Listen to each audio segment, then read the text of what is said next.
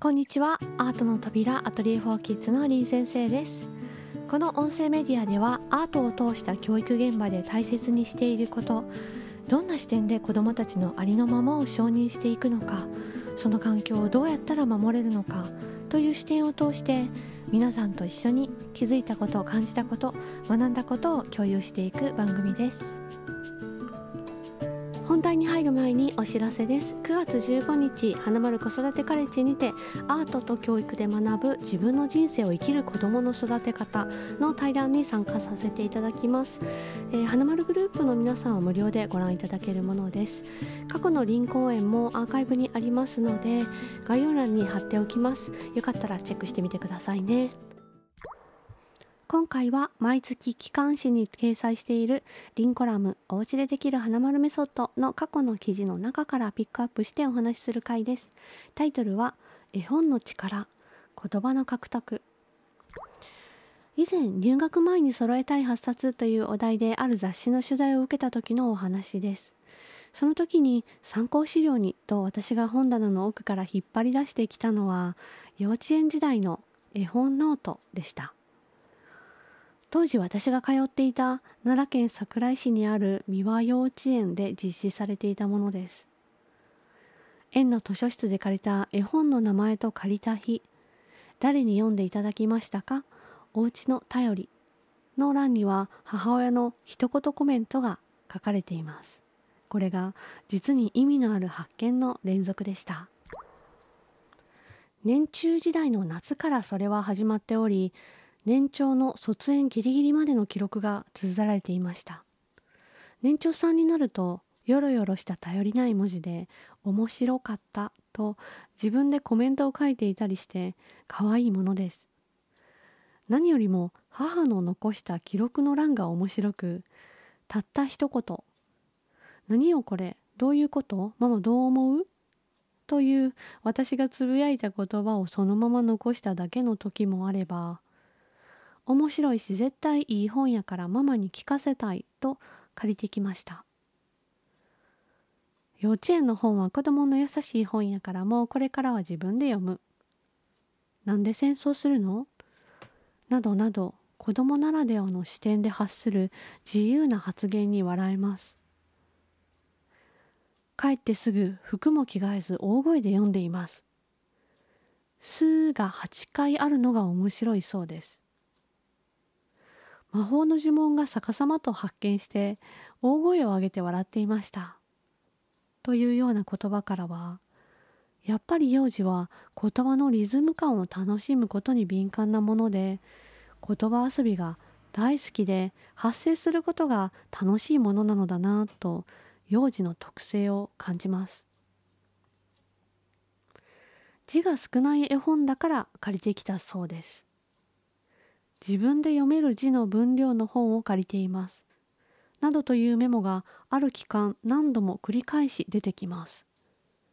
内容ではなく自分が読みやすいかどうかで本を選ぶ時代がしばらく続いた後最近は静かに読んでいる時間が長くなりましたと本当の意味で読書を楽しむ時代へと突入しています本の中の役になりきって妹と一緒に遊んだりする様子などもしょっちゅう出てきます。絵本とは疑似体験をして共感することができるものなのだなと改めて感じましたし私もクマさんみたいに優しくしてもらいたいなどと母親に自分の気持ちを伝えるきっかけにもなっています読後はまるで授業をした後のような温かな気持ちになりました。雨漏りって何？悔しいってどういうこと？と知らない言葉を質問する場面は何度も登場するのですが悔しいってどういうこと？と聞いた1年半後最後の家出の時悔しかったんやろな？と質問した言葉を自分のものとして使っていたことを見つけました。子どもたちが言葉を獲得していく過程に絵本の果たす役割は大きいなと改めて感じました。最後に「私も先生になりたい。でもこのことは恥ずかしいから書かんといて」と言っています。という母の文を発見しました。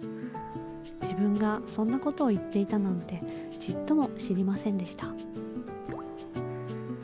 今日は私が幼稚園の時に使っていた絵本ノートについてお話ししました。言葉を獲得していく過程で絵本の持つ力というのは大きいなと改めて思ったお話です。それでは最後に1曲お届けします。カリンバでホームタウン。それではまた次回お会いしましょう。アートの扉アトリエ4キッズの林先生でした。またね。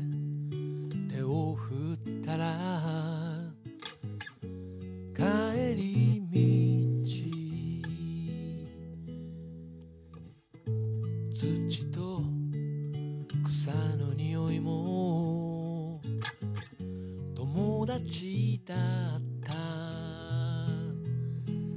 あのメロディー覚えてるかい？青い空なら今もつながってるよ。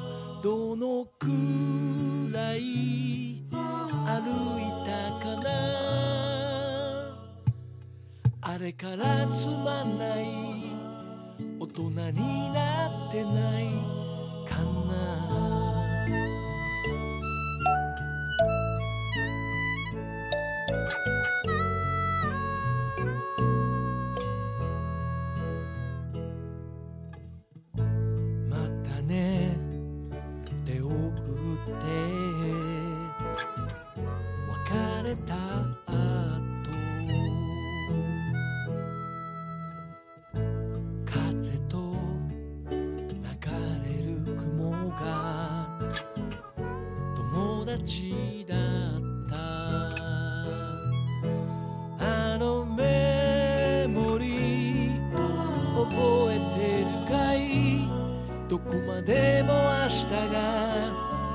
くと思ってたもう二度と戻れはしない。あの日夢見てた素敵な未来で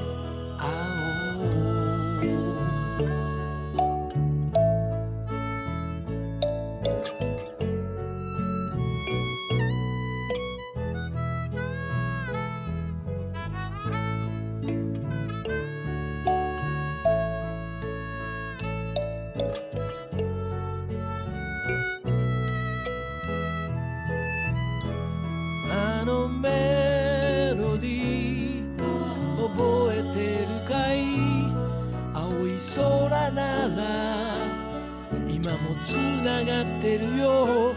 どのくらい歩いたかな。あれからつまんない。大人になってない。あのメ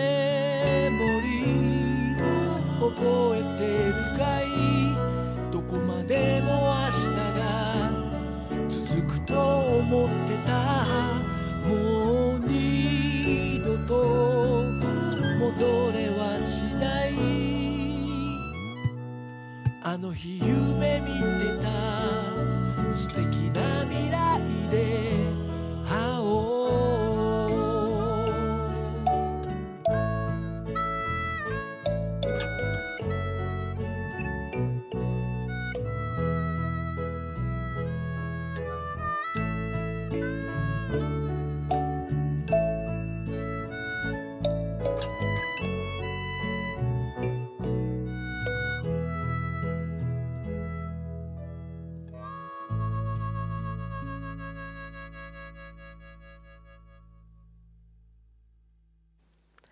創作をする子どもたちをどうやって見守っていけばいいのか。詳しくはアートに関する子育て本「心と頭を同時に伸ばす AI 時代の子育て」の第2章でもお読みいただけます。お手に取っていただけたら嬉しいです。概要欄からリンクを貼っておきますね。